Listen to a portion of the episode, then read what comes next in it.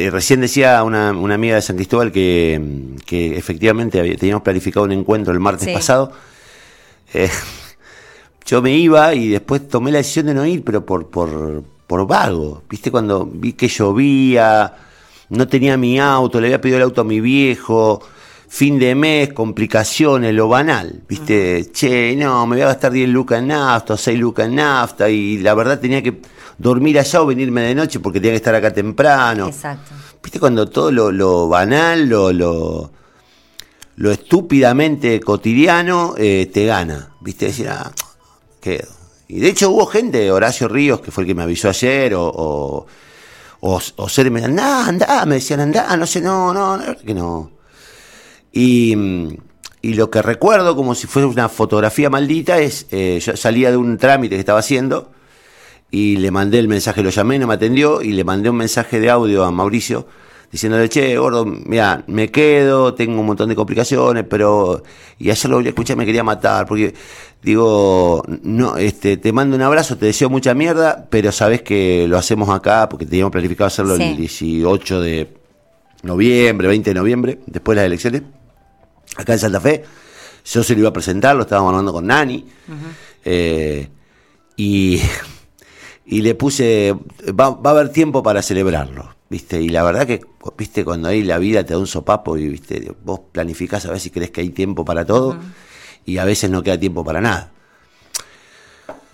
no sé de qué hablar, si hablar de la muerte, si hablar de Mauricio, si hablar de, las coincidencias, de las eh, de la brevedad de las relaciones y la intensidad de las relaciones, porque yo no era muy amigo de Marona. Eh, la gente ayer me saludaba como, pero nos habíamos hecho muy compinches en el último año y medio. Hace poco tiempo, ¿no? Eh, yo tuve un gesto que él valoró mucho, que fue cuando Marcelo Saín salió a, descalificarlo. Yo creo que lo hablé con vos. Sí. Hace poco, hablamos bastante de Marona, hace pocos días acá. Y, y yo fui el único que salió a defenderlo. Cuando el cretino de Saín dijo, eh, ese periodista Mauricio Marona, eh, financiado por los abogados del narco. Eso dijo, en LT10 lo dijo, ante dos periodistas que se quedaron callados y no repreguntaron. Y yo no lo conocía a Marona. Sinceramente, lo, conocía así de, tuitear un poco. Él tenía como cierta eh, cierta cosa conmigo porque me confundía con mi primo. Mi primo, viste, siempre lo acusaba de gorila. Esa cosa de. de, nos confundía. Claro. Eh, hasta que te identificaste. Sí, hasta que después me identificó y, viste, me miraba. Yo había sido muy. muy lo había enfrentado mucho al Lola, él había tenido una relación. ¿Sabes qué era Marona? Honesto. Honesto. Hay que conocer, habría que conocer su, había que conocer su casa su departamento chiquito en Rosario para entender quién era Marona. Porque viste que la casa de uno habla de uno. Sí, sí, sí. y la casa era un caos de libros y de pobre la mujer y, y, y, Maite, la hija, que por suerte ya no vivía con ellos. Eh, los libros, la, tipo era un apasionado de la música, de los libros, de la política, de, del fútbol. Cero lujo, cero. Digo, ese tipo te das cuenta que es un tipo honesto. ¿Viste? El tipo honesto, el tipo... Y a mí me ofendió mucho y me acuerdo que, a partir de esa salida mía, que derivó en, una explosión de solidaridad posterior, porque nadie se animaba a cruzar esa línea, todo el mundo le tenía miedo a, Perotti y a Zain. Eh, nada, este, echamos una amistad. Pero viste cuando. Porque el tipo entendió que yo había cruzado una, una lanza por él a la lanza. Sí. Y, y, lo valoró mucho. Entonces esa misma noche me llamó, me agradeció, quedamos en encontrarnos, nos encontramos un par de veces, dos o tres veces en Rosario, y un día me dijo, che, me voy a Buenos Aires a entregar mi manuscrito del libro. ¿De este que presentó? Del, único libro que escribió. Y le digo, va, te llevo. Yo estaba todavía con, eh, creo que era febrero, en febrero de este año. Eh, le digo, bueno, vamos, te llevo. ¿A dónde? Me dice, vamos, vamos, te llevo. Le digo, yo no estaba haciendo rec todavía, o, estaba de vacaciones, estaba pasando un momento personal muy tormentoso yo. Le digo, te llevo. Y me fui, lo pasé a buscar y nos fuimos a Buenos Aires. Eh, creo que ese, ese, encuentro fue muy mucho más eh, poderoso porque hablamos mucho de él, de su vida, de mi vida, de lo que nos estaba pasando a los dos. Y y nada, fue como haberlo acompañado en todo el proceso del nacimiento de su libro, que era su sueño. Era su sueño. Decía, Mauricio quería escribir libros, era su sueño. Y entonces me hablaba y no me dejaba leer los textos. Yo, dale, déjame.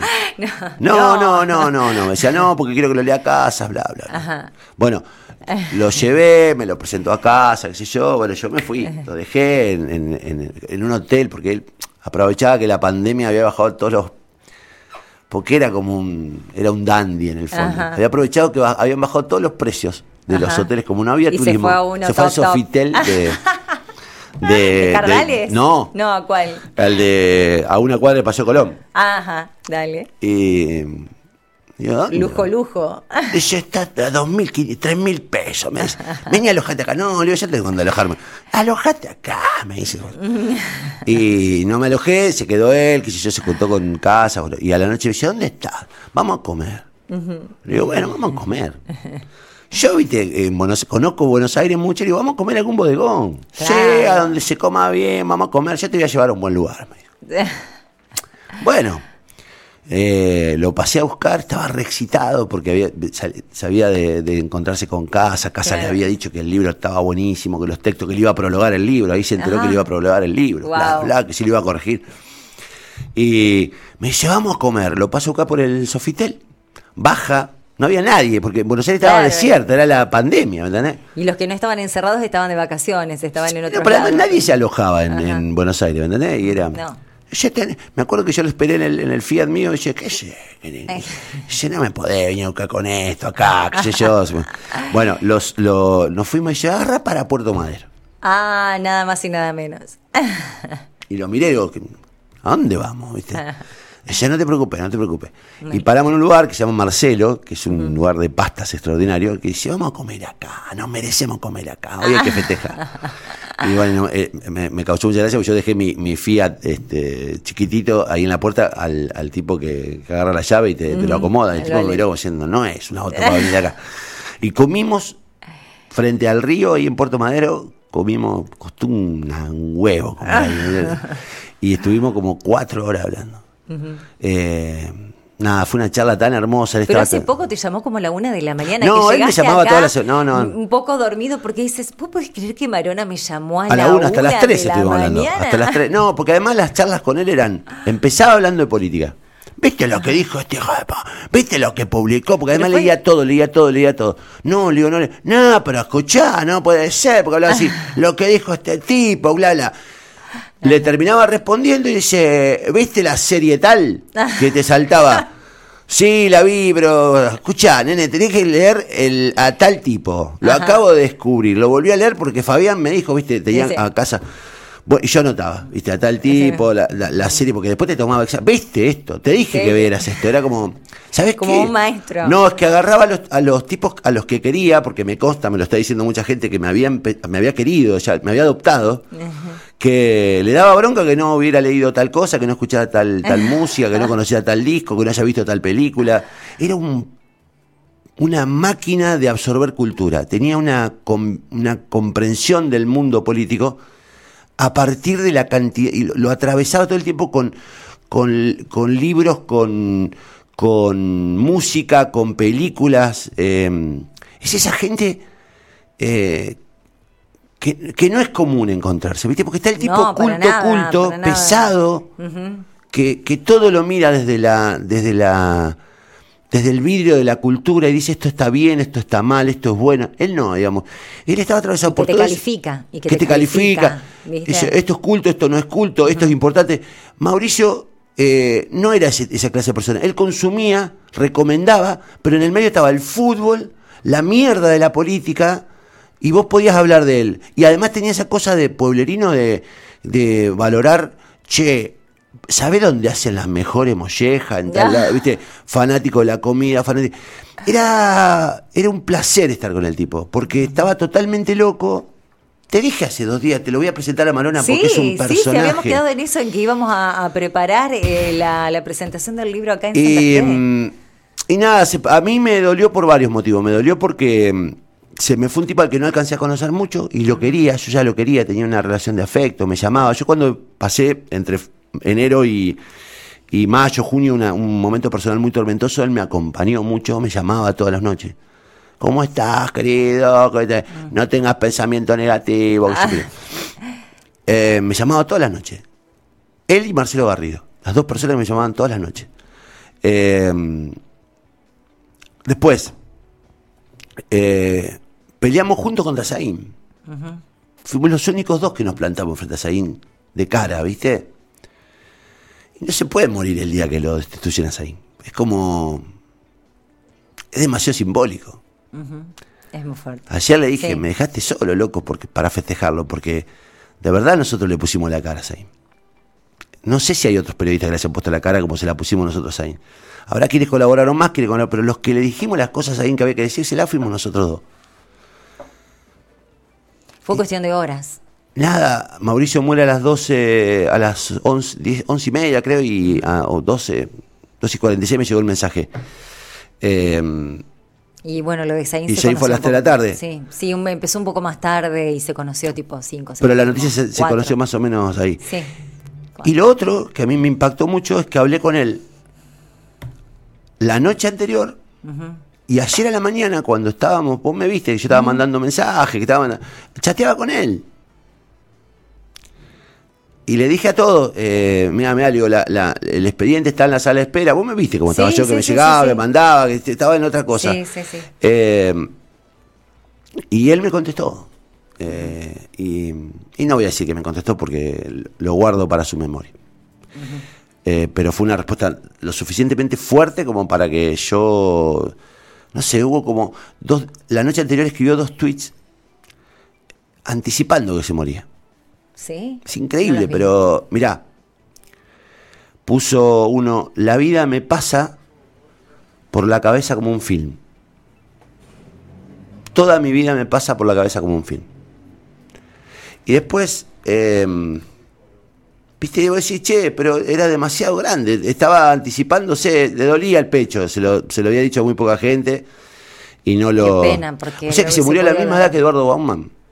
Eh, me pasó por la cabeza lo mismo cuando recién dijiste eh, le dolía el pecho y no se lo había hecho. No, y lo mismo, lo mismo, lo mismo, lo mismo. Pero la noche anterior puso, las imágenes no te hacen feliz. Capaz que son las últimas camino a la papelera de reciclaje. Ay, wow. La vida pasa por mí como si fuera un film.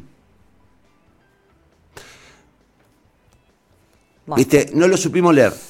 No lo supimos leer porque los que lo conocimos debimos entender. Estaba muy excitado, muy feliz, estaba muy feliz, estaba pasando. Entonces digo, no supimos leer que el tipo estaba advirtiendo que se sentía mal. Se sentía mal, ya había dicho un día antes. Fuera, era también un momento muy confuso para, tal vez para Estaba él muy mismo, emocionado, ¿no? estaba muy Porque emocionado. estaba lo del libro, estaba lo de Zayn. eh, puede uno confundir todo lo que le pasa, todo lo que siente con algo, eh, alguna enfermedad que, que te estás a punto de infartar o no, los nervios típicos. Estaba eh, emocionado, estaba muy emocionado. Pero ¿sabés qué habla eso? Del nivel de eh, sensibilidad que tenía este tipo. Él estaba Sí, abrumado totalmente. Por la presentación de su libro y por el nivel de afecto que estaba recibiendo. Por el nivel de afecto. Él lo abrumó porque me lo dijo por teléfono, me abrumó la cantidad de gente que había en la presentación, la cantidad de colegas que había en la presentación y la, cantidad de gente diferente. Me decía, había un ministro del peronismo, que estaba Jorge León, estaba Pablo Hapki, que era su amigo, había socialistas, radicales, eh, peronistas, había colegas de todo tipo. Estaba como muy abrumado por el reconocimiento.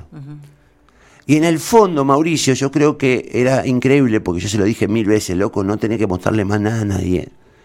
Eh, estaba esperando reconocimiento. Estaba esperando su libro y estaba esperando reconocimiento.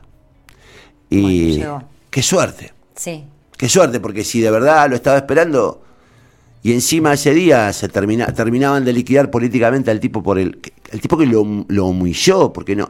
A mí me dijo una cosa muy descalificadora, Zain, pero no se animó a dar mi nombre. Ahora él le dijo con nombre y apellido, Mauricio Marona, un tipo financiado por los abogados del narco. Eso le dijo Zain. Y desde entonces Mauricio Marona entendió quién era Zain. Y desde entonces peleamos juntos para que Zain se vaya. Y nada, me parece que se fue Zain, publicó su libro, lo presentó, Rosario lo reconoció. Eh, hoy cumplía 58 años. Hoy es su cumpleaños. Ojalá descanse y ojalá si hay una cosa más allá estés celebrándolo, porque te vas a encontrar con un montón de tipos que, que te adoran y te adoraban y que a lo mejor te están haciendo una gran fiesta, qué sé yo, yo prefiero pensar eso. Igual Si me preguntás cómo me levanté, me levanté con mucha tristeza y con mucha bronca. Con mucha bronca, ¿viste? Digo, oh, ¿Por qué es así todo? ¿Viste? ¿Por qué? Nos acostumbramos mucho a la muerte últimamente. Y, y cada muerte que se agrega es como una patada más y. Que muera la muerte, dijo alguna vez este Joaquín Sabina.